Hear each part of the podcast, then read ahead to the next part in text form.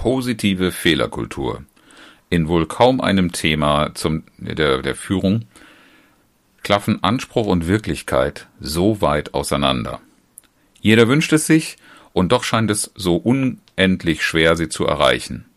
Grund genug, sich einmal genauer anzuschauen, welche Fehler in der Führung das Aufkommen, das Entwickeln einer offenen, positiven Fehlerkultur verhindern.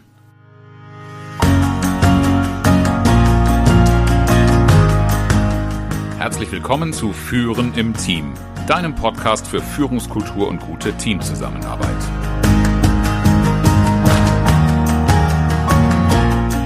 Mein Name ist Oliver Bayer. Ich helfe Teams, ihre Zusammenarbeit zu stärken und Erfolge zu feiern, ohne Verantwortung abzuschieben.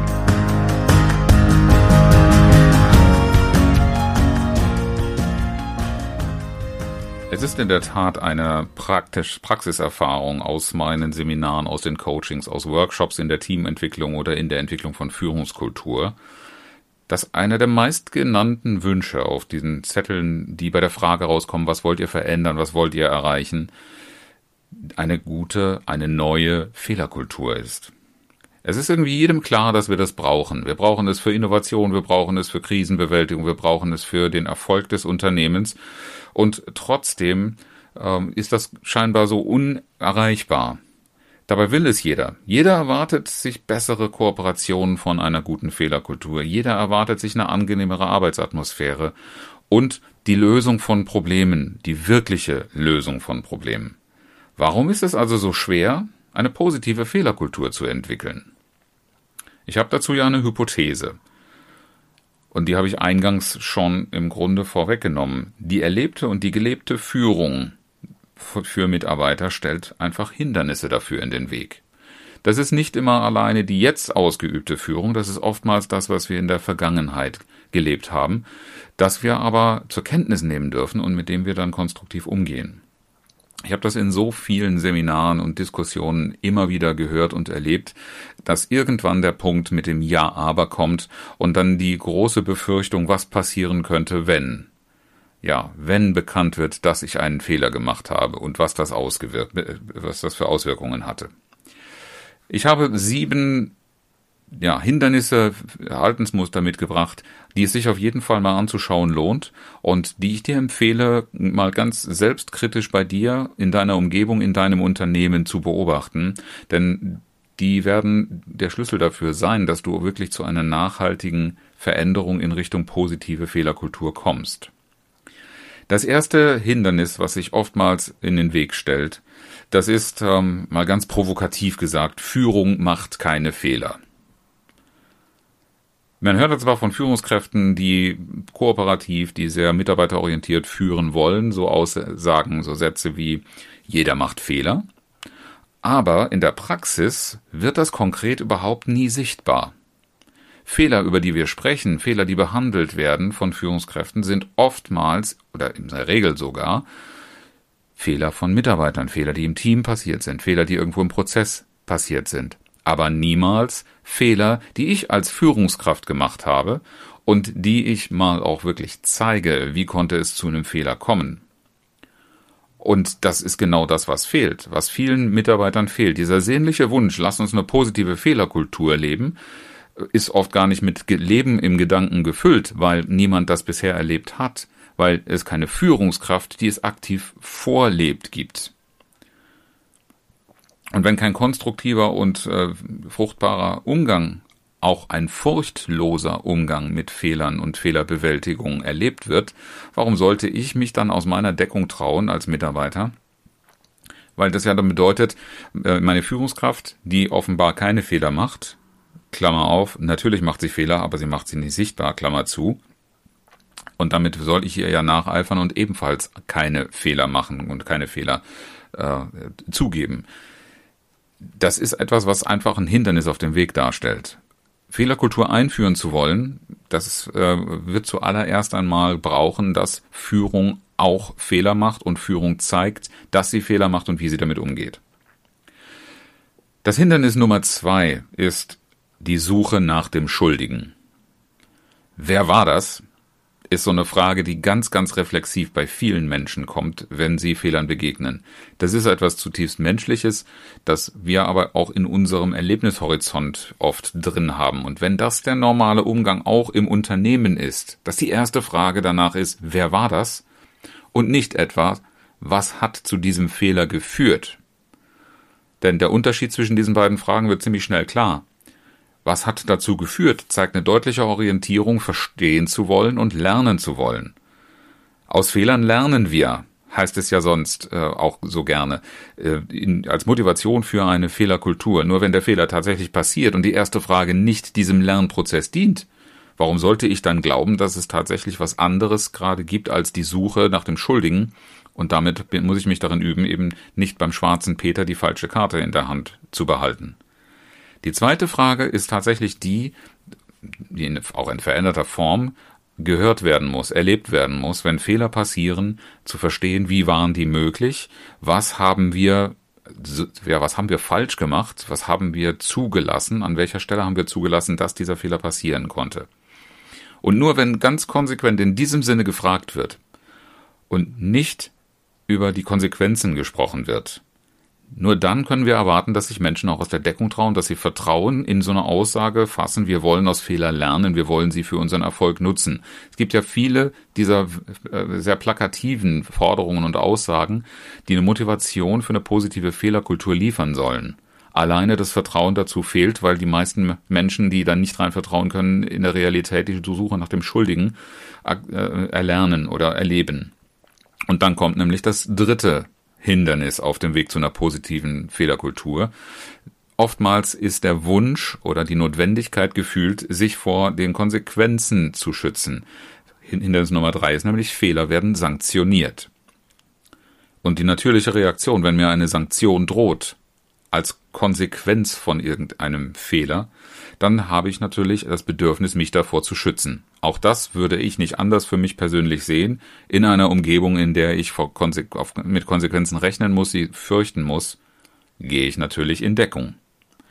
Und das heißt aber auch, wenn ich das jetzt in einem Team beobachte, was die Konsequenz ist, dass die Energie auf den Selbstschutz statt auf die Lösung von Problemen oder die Verbesserung von Prozessen oder die persönliche Entwicklung verwandt wird.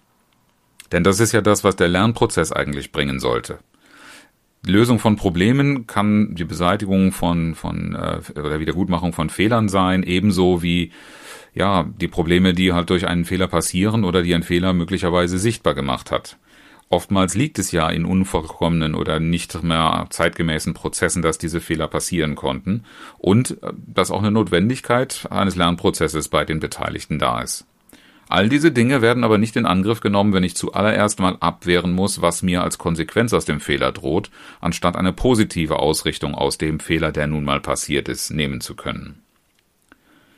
Und das führt mich auch zu Hindernis Nummer vier, ganz, ganz tief in der Firmenkultur verankert, ist oftmals die Frage oder die Begrifflichkeit der Verantwortung. Und Verantwortung bedeutet in vielen Unternehmenskulturen Konsequenzen statt Motivation.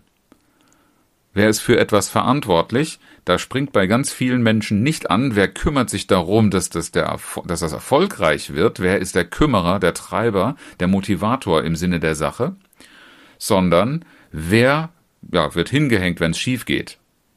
Wer muss die Konsequenzen tragen eines, eines Fehlers? Das heißt, Verantwortung muss übernommen werden, anstatt will übernommen werden.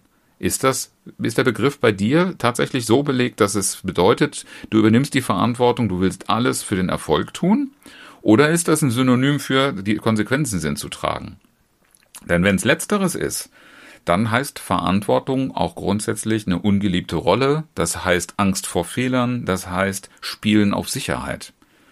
In Kulturen oder Situationen, in denen genau das nicht hilft, ist das kontraproduktiv.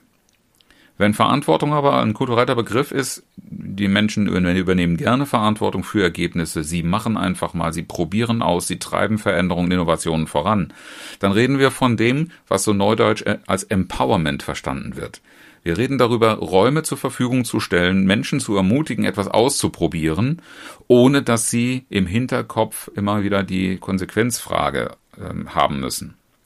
Und das ist ja das, was eigentlich erst dazu führt, dass Menschen auch ihre Talente zu Stärken entwickeln, dass Innovation passiert und dass Höchstleistungen aus einer Motivationshaltung und nicht aus einer Drucksituation heraus versucht werden zu erreichen. Denn nach meiner Überzeugung kommen Höchstleistungen viel leichter und viel zuverlässiger zustande, wenn wir dieses Empowerment einschließlich der Motivation der Mitarbeiter schaffen zu aktivieren. Hindernis Nummer 5 auf dem Weg zu einer positiven Fehlerkultur äh, ist eng verwandt mit dem Hindernis Nummer 1, nämlich Fehler, die begangen werden, die vielleicht sogar für einige sichtbar werden, werden nicht wieder gut gemacht. Das heißt, es wird nicht nur der Fehler ja, zugegeben, sichtbar gemacht, wie auch immer ähm, da auch die, die Begrifflichkeit oder die Vorstellung ist, sondern es wird nicht einmal anerkannt, dass dieser Fehler eine Bedeutung hat. Und die Bedeutung eines Fehlers ist oftmals, es entsteht ein Schaden. Ein Schaden im Vertrauen, ein materieller Schaden, ein Beziehungsschaden, ganz unterschiedliche Dinge, die passieren können. Und dieser Schaden muss erst einmal anerkannt werden. Anerkannt durch den Verursacher. Nicht durch eine lapidare, möglicherweise noch sehr beiläufig geäußerte Entschuldigung, sondern durch ein Anerkennen, da habe ich tatsächlich etwas verursacht, was ich nicht verursachen wollte, und das Angebot, den Schaden, der da entstanden ist, zu beseitigen. Was, wenn es ein Vertrauens- oder ein Beziehungsschaden ist, in aller Regel vor allen Dingen die passende Haltung bedeutet. Das bedeutet ja nicht zu Kreuze kriechen und endlos äh, Abbitte tun zu müssen, sondern es heißt einfach nur wertschätzend dem anderen signalisieren, das, was ich jetzt hier verursacht habe, dazu stehe ich, das wollte ich so nicht, lass uns mal darüber reden, was du brauchst, damit du mit diesem Schaden besser umgehen kannst. Bei materiellen Schäden ist das ja oftmals so, dass die dass die wieder kompensiert werden und wenn derjenige, der den Fehler begeht, begangen hat, ihn nicht von sich aus wieder gut machen will, dann wird der Schuldige gesucht. Da ist natürlich auch mit dem Hindernis äh, des Schuldigen suchen auch eine enge Verwandtschaft. Also schauen Sie einfach mal, schaut ihr einfach mal in eurem äh, Unternehmen, wie wird mit Fehlern umgegangen? Werden, werden die einfach übergangen? Ja, das ist nicht so schlimm, stell dich nicht so an, so eine Haltung. Oder ist es ein Anerkennen und ein An zum Anlass nehmen, Vertrauen zu, zurückzugewinnen, Vertrauen aufzubauen und konstruktiv mit sowas umzugehen? Auch das ist etwas, was Mitarbeiter, was Teamkollegen und was auch Führungskräfte erleben dürfen. Das brauche ich einfach, um das Vertrauen in eine positive Fehlerkultur fassen zu können. Und das ist genau das, was das Hindernis Nummer 6 ist. Es fehlt einfach an Vorbildern, die eine solche Fehlerkultur vorleben.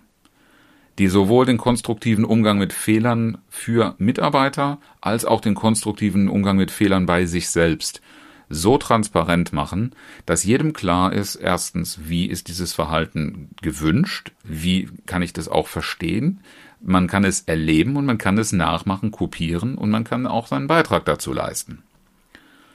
Mein Lieblingszitat, was ich immer wieder bringe, ich glaube, es ist auch in diesem Podcast schon gefallen von Erich Kästner, es gibt nichts Gutes, außer man tut es.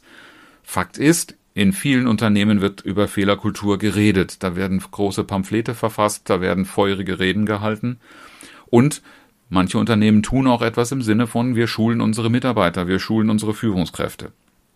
Aber wenn das nicht top-down gelebt wird, das heißt, zuallererst muss da eigentlich eine Geschäftsleitung und eine erste Führungsebene die Schulung machen, wenn sie es nicht schon selber leben und sich auch Gedanken machen, wie sie es in die Mannschaft reintragen.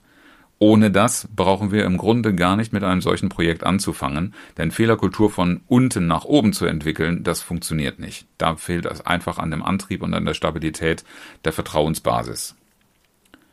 Hindernis Nummer sieben hat auch schon gerade eigentlich eine Andeutung gefunden, eine Fehlerkultur einzuführen. Das Wort beinhaltet es schon. Es ist eine Kulturveränderung und das muss dementsprechend auch wie ein Change-Prozess behandelt werden. Hindernis Nummer sieben ist aber, das wird zum Schulungsthema gemacht und nicht als Kulturveränderung behandelt. Es braucht Commitment und Motivation, und zwar von Unternehmensseite von oben nach unten deutlich gezeigt und vorgelebt. Es braucht selbstverständlich auch eine Qualifizierung, weil wir, das muss nicht unbedingt eine externe Qualifizierung sein, aber schon intern eine Vereinbarung treffen müssen und die Mitarbeiter dazu anhalten müssen, welches Verhalten ist im Rahmen der Fehlerkultur akzeptiert und gewollt und welches nicht. Dann ist aber nicht nur rein äh, Wissensvermittlung zu machen, sondern dann ist das Ganze aktiv zu begleiten und zu monitoren. dass man auch regelmäßig reinschaut, wie gehen wir mit Fehlern um, was haben wir in unserer Kultur verbessert, was haben wir nach vorne gebracht und was haben wir auch für einen Nutzen davon. Das Ganze braucht Ausdauer, so wie jeder Veränderungsprozess, der wirklich zu einem Erfolg kommen soll, zu einem tiefgreifenden Erfolg, brauchen wir einfach eine Ausdauer. Das ist kein Sprint, das ist ein Marathonlauf. Nochmal kurz die Zusammenfassung. Die sieben Hindernisse auf dem Weg zu einer positiven Fehlerkultur im Führungsverhalten. Das erste Hindernis, Führung macht keine Fehler. Das zweite Hindernis, die Suche nach dem Schuldigen. Das dritte Hindernis, Fehler werden sanktioniert. Das vierte Hindernis, Verantwortung bedeutet Konsequenzen statt Motivation. Das fünfte Hindernis, Fehler werden nicht wieder gut gemacht. Das sechste Hindernis, es fehlt an Vorbildern in der Organisation. Das siebte Hindernis, es wird nicht als Kulturveränderung gelebt und behandelt. Wenn du an einer positiven Fehlerkultur interessiert bist, die in deinem Unternehmen entwickeln, einführen willst, dann schreib mir gerne oder reserviere dir ein kostenloses Erstgespräch. Es lohnt sich definitiv darüber nachzudenken, darüber zu reden, was ist zu tun und in diesem kostenlosen Erstgespräch finden wir raus, ob und wie ich dir dabei helfen kann, in deinem Unternehmen in diesem Sinne ein großes Stück voranzukommen. Auch heute ein inspirierendes Zitat von Dietrich Bonhoeffer. Den größten Fehler, den man im Leben machen kann, ist immer Angst zu haben, einen Fehler zu machen. Herzlichen Dank fürs Zuhören und schön, dass du dabei warst. Bis zum nächsten Mal in diesem Podcast, wenn es heißt Führen im Team, Zusammenarbeit stärken und Erfolge feiern, ohne dass Verantwortung abgeschoben wird. Ich freue mich auf dich.